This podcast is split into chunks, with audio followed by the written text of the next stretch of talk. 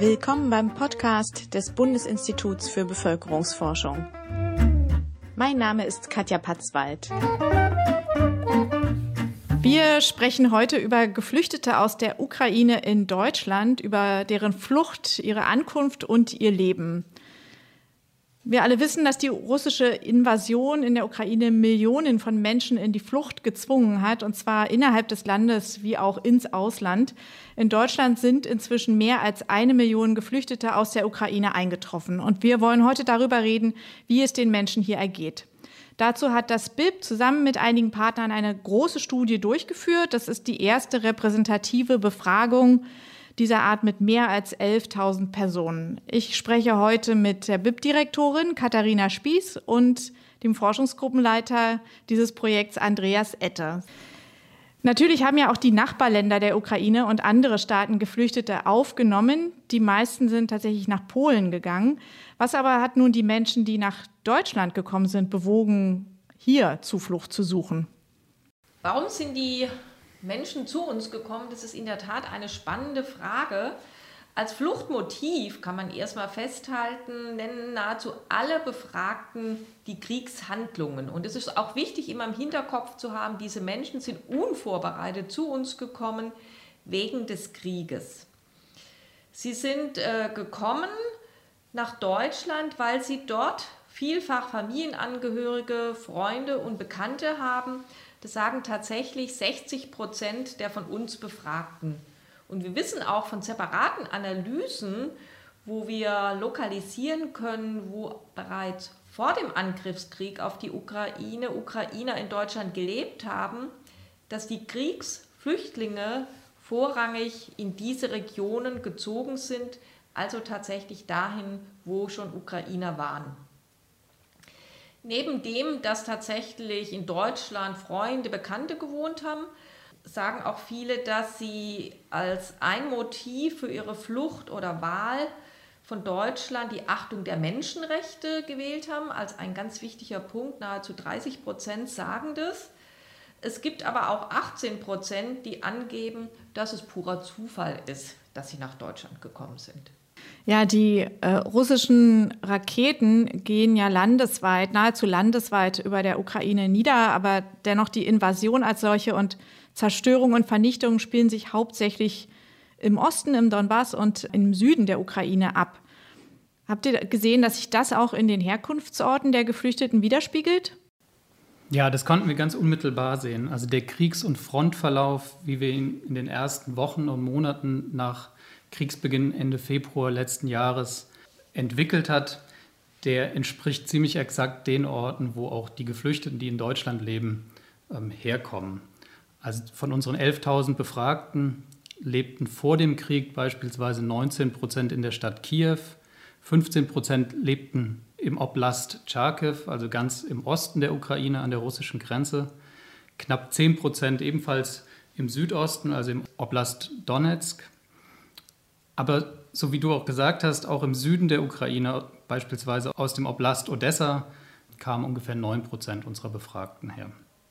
Also der Kriegs- und Frontverlauf ist wirklich ganz entscheidend dafür, wo die Geflüchteten aus der Ukraine herkommen. Traditionell ist eigentlich der Westen der Ukraine die klassische Herkunftsregion für Migranten aus der Ukraine, die nach Polen oder nach Deutschland gehen, aber der Westen der Ukraine spielte eben als Herkunftsregion der Geflüchteten die jetzt im letzten Jahr nach Deutschland gekommen sind, wirklich fast gar keine Rolle. Das heißt, es sind wirklich humanitäre Migranten, die zu fast 100 Prozent aufgrund des Krieges eben die Ukraine letztes Jahr im Frühjahr in den ersten Monaten des Krieges verlassen haben. Ja, die Kriegswirkungen sieht man wahrscheinlich ja auch in den ja, anderen Charakteristika dieser Gruppe. Denn viele der wehrfähigen Männer wurden ja eingezogen und es durfte überhaupt gar kein Mann in dem Alter, bei dem nicht bestimmte gesundheitliche Gründe das dann doch erlaubten, das Land verlassen. Und das ist ja auch nach wie vor so. Es sind ja vor allem insofern Frauen, Kinder und ältere Menschen, die geflüchtet sind. Welchen Anteil machen Sie dann aus unter den Geflüchteten, die jetzt in Deutschland sind? Ja, die Flucht aus der Ukraine, die unterscheidet sich wirklich in der Tat ganz deutlich von früheren Flucht Bewegungen nach Deutschland. Und die Generalmobilisierung, die in der Ukraine in den ersten Tagen nach Beginn des Krieges eben erlassen wurde, die hat da einen ganz großen Einfluss darauf gehabt. Also bei den unter bei den 20 bis 70-jährigen Frauen liegt der Anteil von Frauen bei ungefähr 80 Prozent. Bei den minderjährigen, ähm, unter 18-jährigen Personen als auch bei den älteren Menschen ist der Anteil von Frauen hingegen ein bisschen geringer. Also vor allem bei den unter 18-jährigen, ähm, da ist es komplett ausgeglichen, da sind es wirklich zu je 50 Prozent Jungen und Mädchen. Aber bei den 20 bis 70-Jährigen, bei der Altersgruppe, die von der Generalmobilisierung betroffen war, da sind es eben wirklich ganz überwiegend Frauen. Insgesamt ist der Anteil von Minderjährigen eh sehr, sehr hoch. Bei den ukrainischen Geflüchteten liegt bei ungefähr 40 Prozent. Ihr habt ja viele Menschen befragt, die dann bereits einige Wochen oder Monate in Deutschland weilten. Natürlich so etwas äh, verursacht Traumata, Schock. Sie leben in Angst um die zurückgebliebenen Menschen in der Ukraine. Also was kann man denn sagen, wie ist es den Geflüchteten hier ergangen, gesundheitlich und auch äh, psychisch? Wie kommen Sie damit zurecht, jetzt in Deutschland zu sein? Bevor ich auf die Frage ganz konkret eingehe, finde ich, muss man, wenn man darüber redet, wie es ihnen geht, zunächst mal sagen, dass sich die weite Mehrheit, nämlich 76 Prozent der Geflüchteten in Deutschland erstmal sehr willkommen geheißen haben. Auch das ist ja ganz wichtig. Also sie haben sich hier, als sie angekommen sind, wirklich ähm, willkommen geheißen. Und nur eine ganz kleine Minderheit hat dieses Gefühl nicht geäußert. Man kann allerdings auch sehen, dass das Willkommensgefühl in einzelnen Gruppen etwas schwankt. Das ist nicht bei allen immer gleich. Es ist, wenn wir uns an den Gesundheitszustand der Geflüchteten anschauen, erstmal die gute Nachricht, dass insgesamt 39 Prozent der erwachsenen Geflüchteten ihren Gesundheitszustand als sehr gut oder gut bezeichnen und nur 10 Prozent tatsächlich als schlecht oder sehr schlecht. Von denen aber wiederum gibt es einen nicht zu vernachlässigten Anteil, die wirklich sagen, sie brauchen medizinische Hilfe. Und hier müssen wir in Deutschland tatsächlich auch die Menschen begleiten. Jüngere Geflüchtete, Männer, solche, die in privaten Unterkünften leben, die bewerten ihren Gesundheitszustand häufiger sogar auch als sehr gut im Vergleich zu Älteren oder zu Frauen oder solche auch, die in den Gemeinschaftsunterkünften leben. Auch das ist ein ganz wichtiges Ergebnis, weil wir sehen, dass der Gesundheitszustand bei denen eben in den Gemeinschaftsunterkünften offensichtlich deutlich schlechter ist. Wir sehen auch, das ist für mich als Familienforscherin ganz spannend, dass Geflüchtete, deren Kinder in der Ukraine geblieben sind, dass die auch sehr viel häufiger über einen schlechten Gesundheitszustand berichten, sehr viel eher als Geflüchtete, die ihre Kinder hier mit nach Deutschland gebracht haben. Man sieht also, wie diese zerrissenen Familien, und es sind ja sehr, sehr viele, auch gerade die Frauen, die in der Regel ohne ihren Partner da sind, dass das tatsächlich auch Gesundheitszustand beeinflusst. Wir haben in unserer Studie nicht nur nach Willkommensgefühl, Gesundheit gefragt, sondern wir haben sogar gefragt, und das ist ein wichtiger Indikator aus der Forschung, wie zufrieden sie mit ihrem Leben im Allgemeinen sind. Da gibt es ganz viel Forschung drüber, weil das ein Indikator ist, der auch spätere Erwerbstätigkeit, äh, späteres Wohlbefinden massiv mit beeinflusst. Und da ist äh, tatsächlich zu konstatieren, dass die Geflüchteten aus der Ukraine deutlich unzufriedener mit ihrem Leben sind als die Deutschen. Das ist auf der einen Seite überhaupt nicht überraschend. Die kommen aus einem Kriegsgebiet, die haben Krieg erfahren, die haben einen Großteil ihrer Familien noch dort. Aber es ist doch bemerkenswert, weil der Unterschied wirklich deutlich ist, dass diese Lebenszufriedenheit geringer ist. Auch da können unsere Daten wieder uns ermöglichen, tiefer reinzuzoomen, wenn man so das sagen darf. Und da sehen wir die spannenden Ergebnisse, dass die Zufriedenheit umso höher ist, je eher sie Deutsch können, also je eher sie sich dann auch wirklich in Deutschland integrieren können, je häufiger sie auch Zeit mit Deutschen verbringen und je willkommener sie sich bei der Ankunft äh, geheißen haben. Also wenn sie tatsächlich auch sich gut hier integriert fühlen, auch wenn es dann nur für eine befristete Zeit ist, dann sind sie sehr viel zufriedener als diejenigen, bei denen das eben nicht so ist. Und es ist natürlich auch so, dass die zufriedener sind, die mit ihren ganzen Familien hier sind. Auch das ist etwas, was ich als Familienforscherin immer gerne betone, weil in dieser ganzen Debatte immer auch über Nachzug, Familiennachzug von Geflüchteten und so sieht man in dieser Gruppe ganz deutlich, wie wichtig es ist, dass die Familien zusammen sind. Ja, also für das äh, psychische Wohlbefinden spielt dann offensichtlich auch die Situation hier in Deutschland eine ganz wichtige Rolle, nicht nur, aber eben auch. Da habe ich mich gefragt, ihr habt es erhoben, womit verbringen die Geflüchteten ihre Zeit hier? Also wenn sie schon ein bisschen länger da sind, vielleicht kann ja so auch diese Untätigkeit nochmal eine zusätzliche Belastung darstellen. Sie haben ja hier verschiedene Möglichkeiten, wahrscheinlich auch Deutsch zu lernen. Was machen Sie hier? Insgesamt waren die Aufnahmebedingungen für die ukrainischen Geflüchteten gerade im Vergleich zur ähm, Zuzug von Geflüchteten früher bestimmt wirklich sehr gute. Ähm, die Aktivierung von dieser Richtlinie zum vorübergehenden Schutz, die Anfang März auf europäischer Ebene erstmals aktiviert wurde, die sorgte auch in Deutschland dafür, dass die Ukrainer wirklich gute Aufnahmebedingungen hatten und sehr schnell die Möglichkeiten hatten, hier in Deutschland Fuß zu fassen. Also die waren mit Sicherheit in den ersten Wochen damit beschäftigt, sich erstmal hier irgendwie zu organisieren. Es gab eine ganze Reihe von Behördengänge für die Menschen zu erledigen. Wir hatten von den vielen alleinstehenden oder ohne Partner nach Deutschland einreisenden Frauen vorhin schon gesprochen, die mit ihren minderjährigen Kindern gekommen sind. Das heißt, da galt es auch am Anfang Schule und Betreuungssituation zu klären. Wir haben aber in der Befragung gesehen, dass zwischen Ende August und Anfang Oktober, als wir die erste Befragung durchgeführt haben, schon knapp die Hälfte einen deutschen Sprachkurs entweder aktuell besuchen oder bereits abgeschlossen hatten und 30 Prozent einen Integrationskurs bereits in Deutschland besucht hatten. Was wir auch in den Ergebnissen der Befragung sehen, ist, dass schon eben so nach relativ kurzer Zeit, wo die in Deutschland gelebt haben, bereits etwa jeder Sechste von den Geflüchteten im Arbeitsmarkt aktiv war, also erwerbsfähig war in Deutschland. Bei den Männern liegt der Anteil ein klein bisschen höher als bei den Frauen. Aber nach so kurzer Zeit, nach der Ankunft, dass schon jeder sechste Geflüchtete erwerbsfähig ist, ist mit Sicherheit eine, auch für die Zukunft, wie sich dieser Integrationsprozess entwickeln wird, ein positives Ergebnis. Das heißt, wir sehen, dass mit zunehmender Aufenthaltsdauer eben der Anteil von Personen, die erwerbstätig sind, dann auch steigt. Und wir gehen auch davon aus, dass jetzt in den Monaten nach Oktober, als wir die Befragung beendet hatten, eben der Anteil von erwerbsfähigen Personen ähm, weiter gestiegen ist.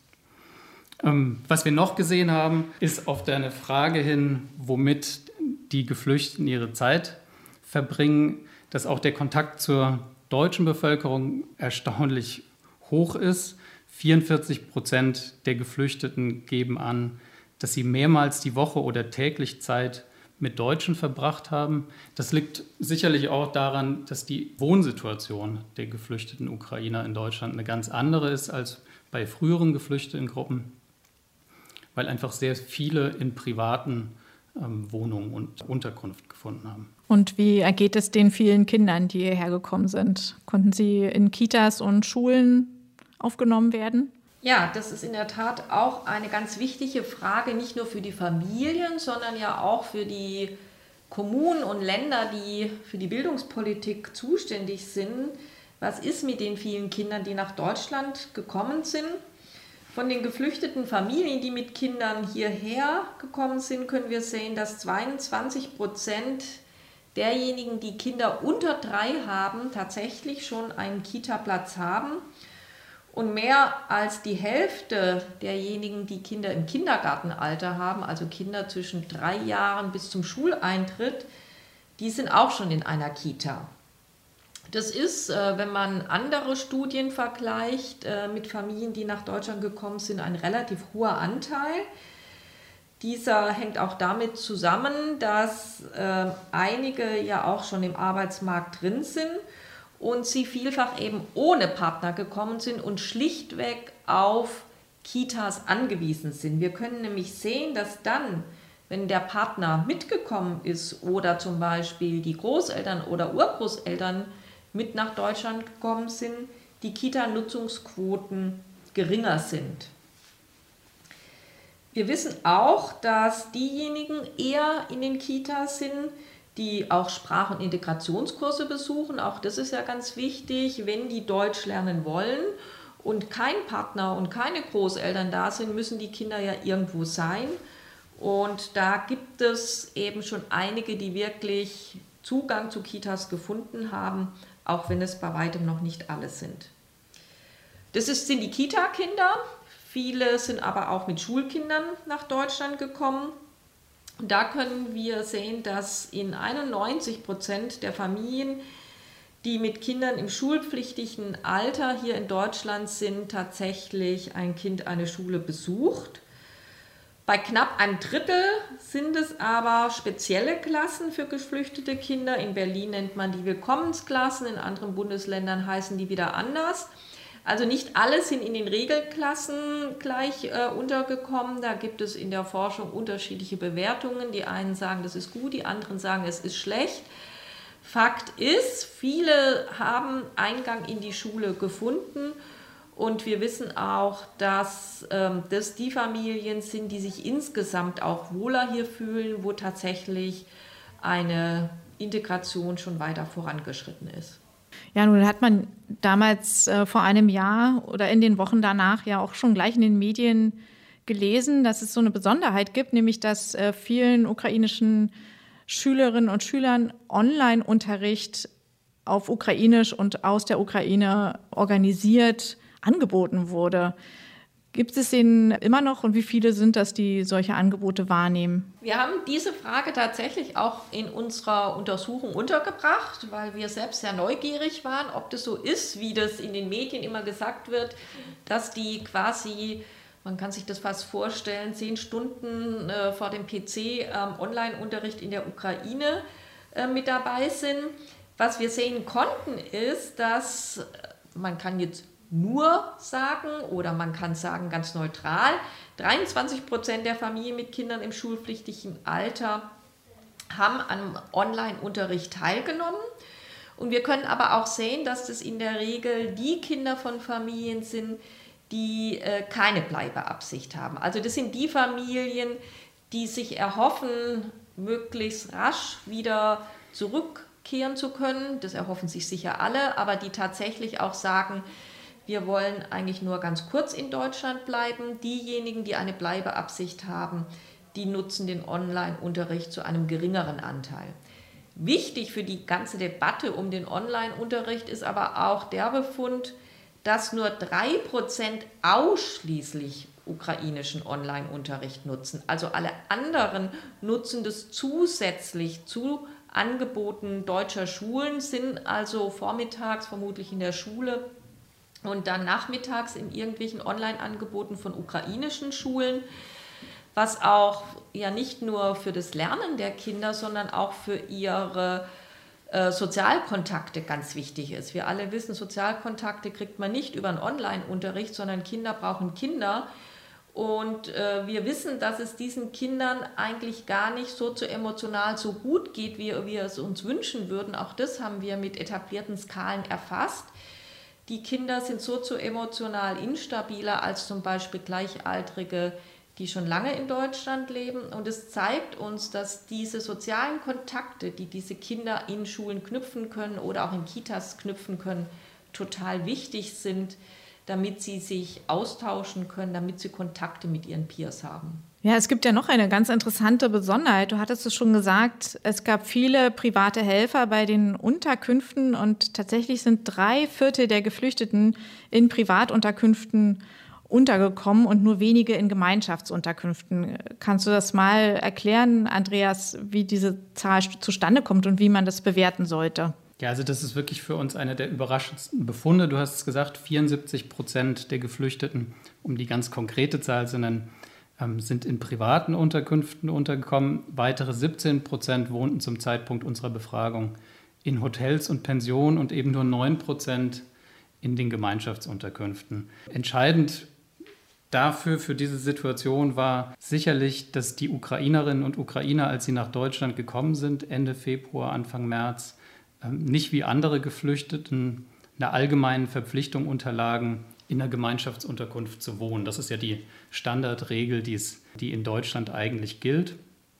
Und es galt für sie auch eben keine Wohnsitzauflage, zumindest mehrheitlich galt das nicht. Die wurde erst zeitverzögert eingeführt, und zwar für die Gruppe der Geflüchteten aus der Ukraine, die eben auf öffentliche Wohnraumversorgung angewiesen waren, die nicht selbst durch Kontakte, durch eigene finanzielle Ressourcen auf dem deutschen Wohnungsmarkt eine Unterkunft gefunden haben.